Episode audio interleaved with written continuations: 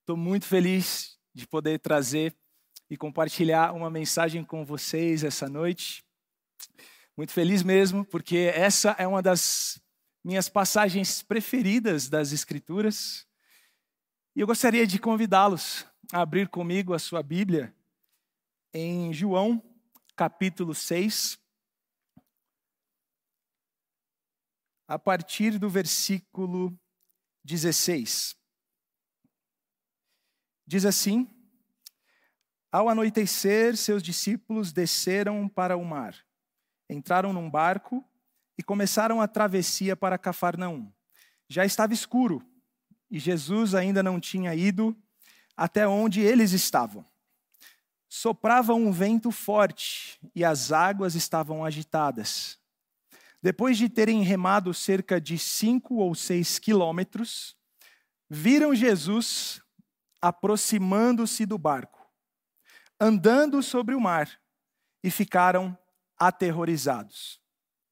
Mas ele lhes disse: Sou eu, não tenham medo. Então, resolveram recebê-lo no barco e logo chegaram à praia para a qual se dirigiam. Gostaria de fazer uma oração a partir desse, dessa leitura. Jesus, muito obrigado pela Sua palavra. E que toda palavra dita aqui se transforme em vida no nosso coração, no nosso espírito, no nosso ser, na nossa alma. E que possamos ouvir, que possamos ver quem você é, Jesus. Em nome de Jesus. Amém. Eu acredito que essa é uma passagem muito conhecida de todos. É, se você está na igreja ou vai a alguma igreja há algum tempo, ou se você é um estudioso, de repente, pode ter até ouvido algo do tipo que contradiz, né? Alguns acadêmicos fazem estudos contradizendo algumas coisas escritas na, na Escritura, como por exemplo, será que Jesus andou mesmo?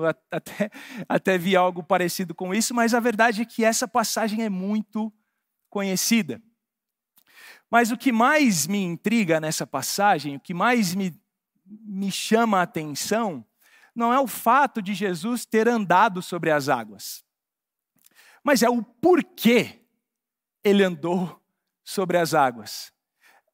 Quando a gente olha a Escritura, nós vemos que Jesus pede para os discípulos entrarem no barco e irem.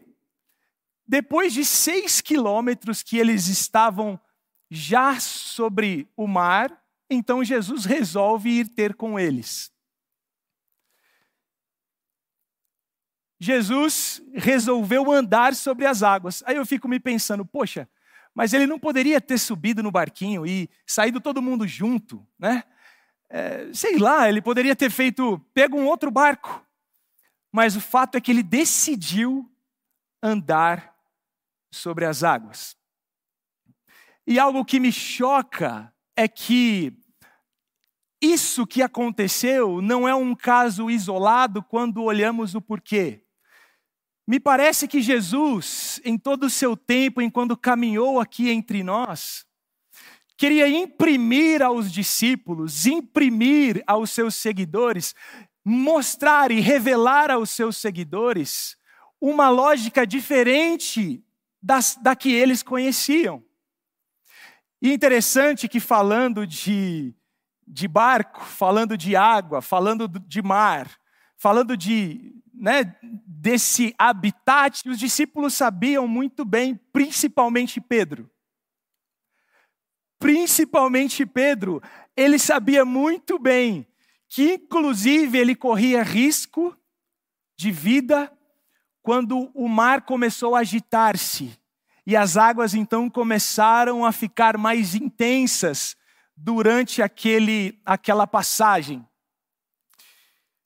E aí então Jesus resolve andar sobre as águas. Isso não é um caso isolado. Jesus, com certeza absoluta, estava ensinando algo aos discípulos. E me parece que Jesus mostrou muito mais enquanto andou aqui, enquanto pisou aqui nessa terra, enquanto esteve entre nós, o Filho de Deus encarnado, ser humano, ele desafiou as lógicas de todos que o seguiram e o percebiam, o viam, ele desafiou as lógicas. Pedro sabia que ali era um lugar de passar barco e não de passar a pé. Os discípulos sabiam que aquelas águas poderiam inclusive matá-lo. Mas Jesus o tempo todo estava mudando a maneira de eles enxergarem, verem, perceberem, terem lógicas diferentes a respeito da vida. E é interessante porque quando a gente para para pensar, hoje, 2023, Jesus continua andando sobre as águas daquilo que nós achamos que é ilógico. Sobre as águas daquilo que nós achamos que é impossível. Dentro da nossa maneira de pensar, da nossa maneira de racionar, de racionalizar as coisas, da nossa maneira sistêmica de perceber mundo, de perceber o outro, de perceber a vida, de perceber-se a si mesmo. Jesus, de repente, está andando sobre essa lógica, quebrando na nossa maneira de pensar, destronando a nossa maneira de pensar que achávamos que era a perfeita. Jesus continua fazendo isso comigo e com você hoje. E ainda mais hoje, que nós temos tantas lógicas, tantas lógicas a seguir, tantas maneiras de pensar. De um lado, nós pensamos, meu Deus, a lógica da sociedade tem que ser meritória, tem que ser meritocrática. De um outro lado, nós temos a lógica do oprimido, do opressor. Nós temos várias lógicas, mas no meio dessa tempestade de lógicas, de repente vemos Jesus andando sobre as águas. E é como se ele dissesse assim: Felipe, Felipe, a minha lógica não é desse mundo. Você pode pensar o que você quiser, você pode tentar racionalizar o que quiser, a minha lógica é diferente da sua. E é engraçado porque o convite de Jesus é que o sigamos. Ora, como iremos o seguir se temos uma lógica completamente diferente? É aí que entra a manifestação do reino de Deus. É como se ele olhasse para nós e dissesse assim: olha, se você escolher qualquer um desses lados aí, isso daí tende a afundar. Se você escolher uma outra maneira de pensar, seja ela do nosso sistema hoje, da maneira de pensar que nós vivemos, que infelizmente tem ceifado vidas. Uma amiga de uma amiga nossa aqui da comunidade veio a óbito porque quis fazer uma cirurgia essa semana. Uma cirurgia estética. Eu conheço outras pessoas que também vieram a óbito por causa de uma cirurgia estética, um sonho de se parecer, sei lá, o que a sociedade diz que é o mais belo, é o mais bonito. E nós temos, estamos temos que enfrentar, temos que lidar com todas essas maneiras de pensar. Mas o convite de Jesus é: existe uma lógica diferente. Existe uma lógica superior. Existe um lugar que para vocês, que para mim, para você, Felipe, é perigoso. Se você colocar o pé, você vai afundar. Mas essa lógica, eu te garanto, que é firme como a rocha. Mas que lógica é essa, Jesus? É a lógica do meu reino. É a lógica do meu reino. E sem dúvida alguma, esse é um, um ponto que nós estamos aprendendo, que é um convite a aprendermos, aprendermos, aprendermos, aprendermos, aprendermos e aprendermos. Porque a vida eterna é conhecer e prosseguir em conhecer a Cristo. Eu acredito que quando nós estivermos velhinhos, nós vamos orar, olhar para trás e, e, e dizer: Meu Deus, eu conheci muita coisa, aprendi muita coisa, presenciei muita coisa, mas eu ainda preciso aprender mais sobre Jesus. Eu ainda preciso aprender mais sobre o Cristo. Eu ainda preciso aprender mais sobre esse amor, essa graça, sobre essa maneira de enxergar o mundo, sobre essa maneira, esse olhar que me cativou, que capturou o meu coração. Eu preciso aprender mais. O convite de Jesus é para nos entregarmos a uma lógica superior. A uma lógica superior. O segundo ponto é que muitas vezes no caminho de Jesus, essa lógica que julgamos superior pode ser ilógico aos nossos olhos, pode ser ilógico às nossas contas. Mas Felipe, como assim? Quando nós vemos Jesus, nós vemos ele caminhando por essa terra, ele disse: Vamos ali que nós vamos é, acordar uma menina. De repente ele chegou no lugar e as pessoas começaram a dar risada dele, porque ele falou assim: Olha, a gente sabe quando alguém está morto. Mas na perspectiva de Jesus, ela estava dormindo. Ele foi lá e disse: Talita cume, né? Menina, levante-se. E ela se levantou. Aí do nada, inclusive foi a pregação do Dudu semana passada, uma multidão faminta Todos estavam com fome, mas existia ali cinco pães e dois peixes. Jesus disse assim: dai-lhes de comer. Mas como assim, Jesus? Cinco mil homens. Vamos lá, cinco mil homens, fora mulheres e crianças. Nós temos cinco pães e dois peixes. Tem hora que parece ilógico. E aí, para ajudar, os discípulos, durante uma tempestade no meio do mar, vem Jesus andando sobre as águas. Meu Deus, o que, que é isso? O que, que é isso? O caminho de Jesus é muitas vezes estarmos abertos para o que é ilógico, estarmos abertos para o transcendente, estarmos abertos para o paranormal, para a metafísica, é estarmos abertos para esse caminho de possibilidade de milagres. O caminho de Jesus nos convida e nos aproxima também dessa realidade. Meados do século XVII e século XVIII, ah, alguns estudiosos começaram com um movimento é chamado iluminista, que foi um movimento para combater os erros que a igreja estava vivenciando politicamente, dogmaticamente. Eram erros uh, de verdade, inclusive guerras. A igreja promovia. Tem um teólogo latino-americano que eu gosto muito, que ele sempre me falava: Filho, um erro não justifica um outro. é meu pai. Meu pai é pastor, teólogo. E ele sempre me falava assim: olha, um erro não justifica o outro. E nós vemos hoje nessa sociedade que vivemos uma constante antítese de tudo.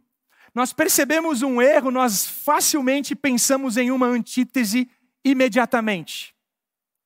Só que muitas vezes, de repente, talvez uma boa parte das vezes, nós caímos não, num erro tanto quanto o erro que queríamos combater. Porque nós fazemos isso a partir de uma lógica humana, de uma, de uma racionalidade humana, que inclusive é o que marcou essa, esse, esse movimento iluminista, o racionalismo. Né? A partir daí, a, a ciência começou a avançar, o método científico entrou e, inclusive, foi uma porta aberta para o movimento ateísta aparecer. Então, de maneira revolucionária, eles quiseram combater as práticas, aquilo que a igreja falava e, obviamente, entraram por um outro lugar. Entraram por um outro lugar. Em mais ou menos no século XIX, no final do século XIX, várias teologias e várias maneiras agora de, de tentar encaixar o cristianismo em toda a filosofia, em toda essa esfera intelectual que estava acontecendo naquele momento, nós percebemos que apareceram várias vertentes teológicas. Dentre elas, vertentes que excluíam completamente o transcendente. Completamente. Completamente. Mas aí no final, no começo, no final do 19, no começo do século 20, acontece o que chamamos de avivamento da Rua Azusa.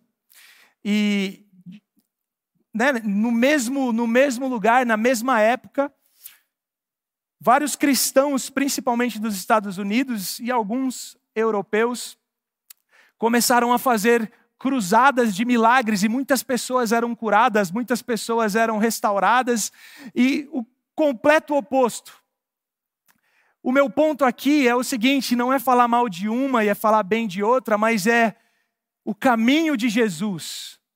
Não é um caminho de antíteses. Jesus veio nos apresentar o ministério da reconciliação. Como estar aberto para o reino de Deus. Eu quero propor que são, são nas antíteses, nos extremos, que encontramos um lugar onde podemos firmar os nossos pés.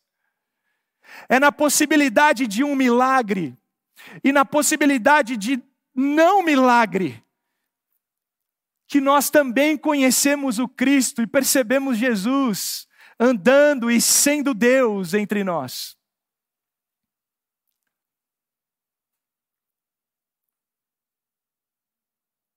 Jesus, de alguma maneira hoje, vem ao nosso encontro andando sobre as águas. Eu quero encorajar você isso como um arquétipo, da mesma maneira que aconteceu lá. Está acontecendo aqui e agora da mesma maneira. Quais são as tempestades que você está passando? São tempestades circunstanciais, palpáveis, materiais, ou são tempestades intelectuais e filosóficas? Quais as tempestades que você tem passado, que você está passando? É exatamente por elas que Jesus vem andando, vem andando, vem andando ao seu encontro. Isso nos coloca numa posição de medo porque não estamos acostumados em ver alguém andando sobre as águas. Dentro do nosso intelecto, nós sabemos, opa, tem alguma coisa errada, deve ser um fantasma, que foi o que os discípulos acharam que era. O Evangelho de João não nos fala,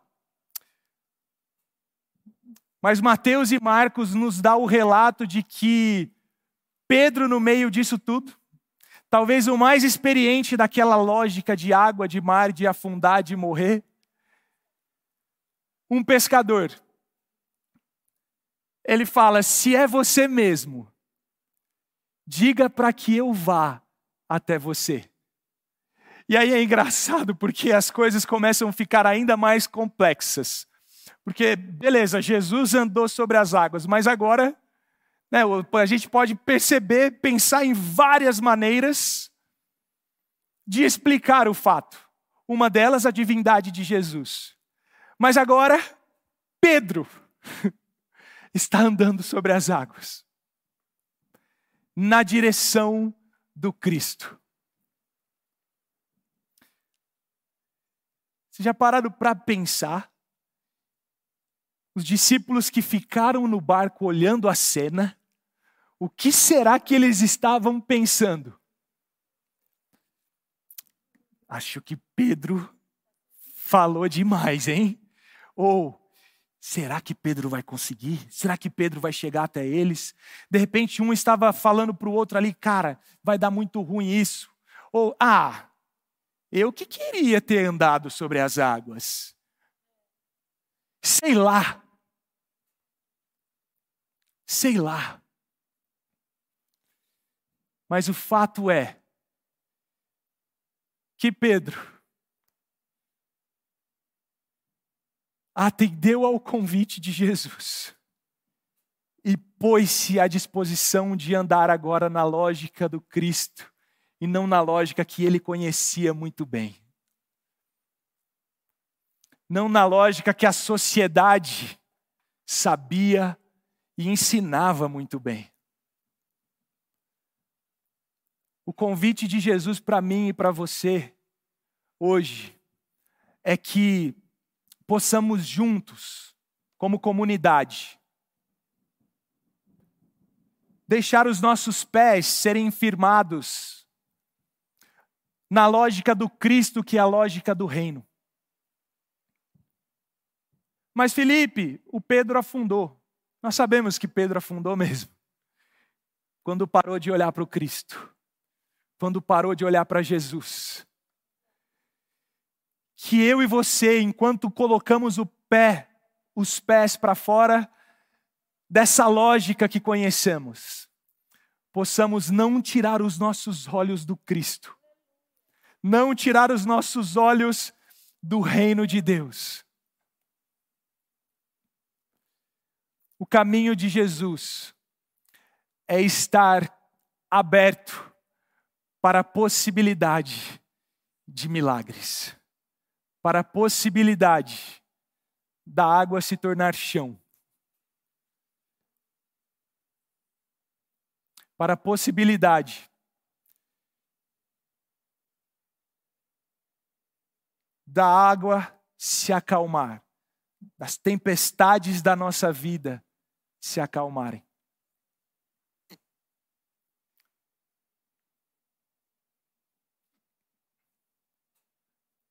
Tem uma passagem que eu gosto muito,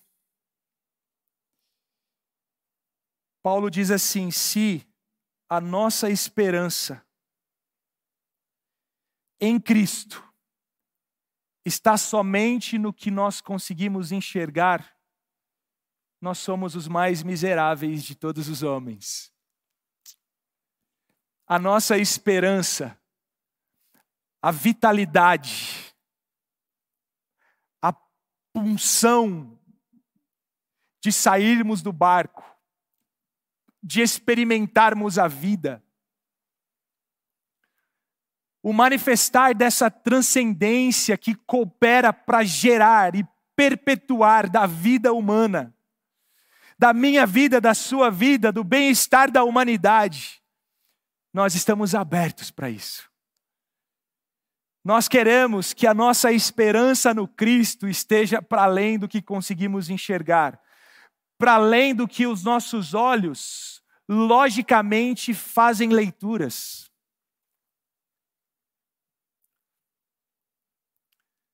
Que eu e você, nessa noite, possamos experienciar também a possibilidade de, olhando para Jesus, andar sobre as águas. Gostaria de convidar você a fechar os seus olhos. E eu gostaria que brevemente você pudesse fazer uma reflexão da sua vida no momento, das suas questões no momento, das suas impossibilidades do momento.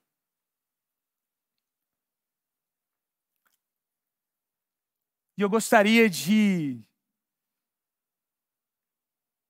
pedir para que você enxergue esse Cristo, esse Jesus, que o tempo todo estava mudando a perspectiva e a lógica dos discípulos, agora falando com você, falando ao seu coração, trazendo esperança, trazendo renovação, trazendo uma punção, de repente uma força motriz que vai te tirar de um lugar onde você não quer mais estar.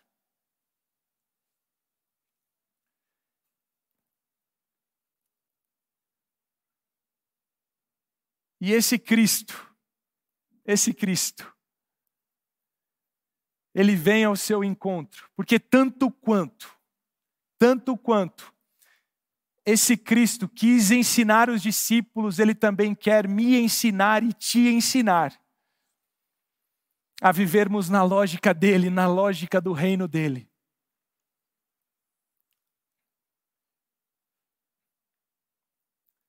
Qual a sua impossibilidade? Enxergue-o vindo ao seu encontro, andando sobre as águas.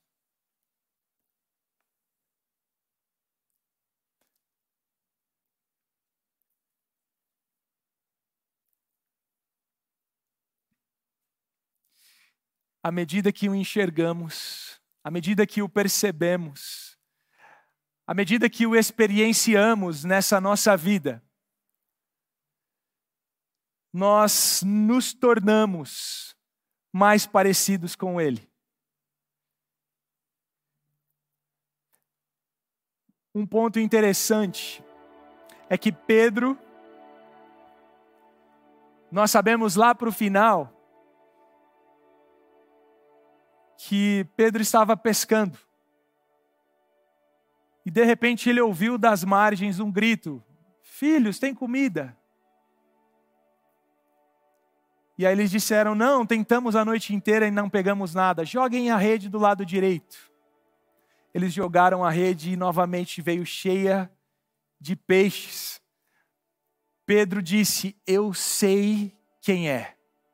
João disse: é o Senhor, é o Mestre, é Jesus. O que Pedro fez?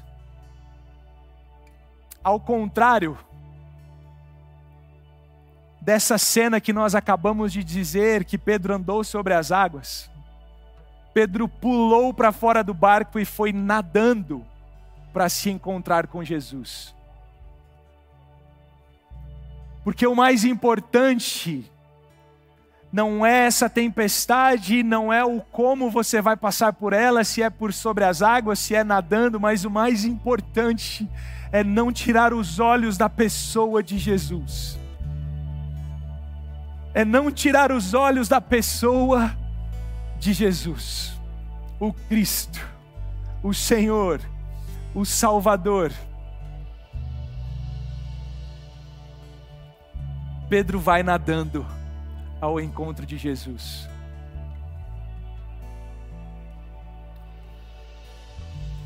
Talvez você esteja passando uma situação que talvez você não ande sobre as águas. Tá tudo bem. Convite de Jesus é para estar com Ele. Vá nadando mesmo. Vá nadando mesmo. Mas estamos abertos para a possibilidade de experienciarmos o que é ilógico, o que foge da racionalidade humana, do, ci, do científico, do palpável. Essa caminhada com Jesus é emocionante demais.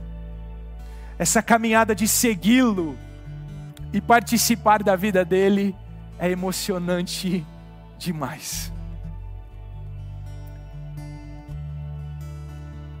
A minha oração essa noite é que você se apegue, se apegue à pessoa de Jesus.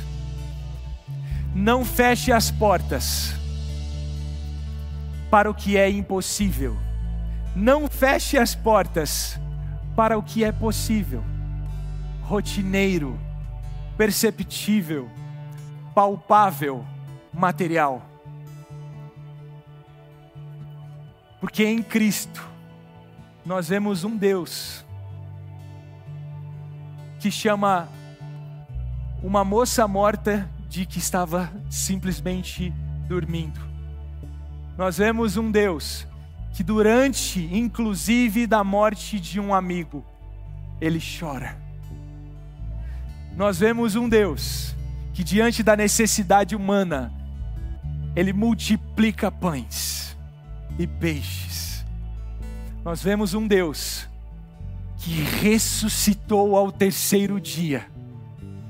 Ressuscitou ao terceiro dia, a morte não o deteu, a morte não pôde deter. Antes, ele venceu a morte. Ele venceu a morte.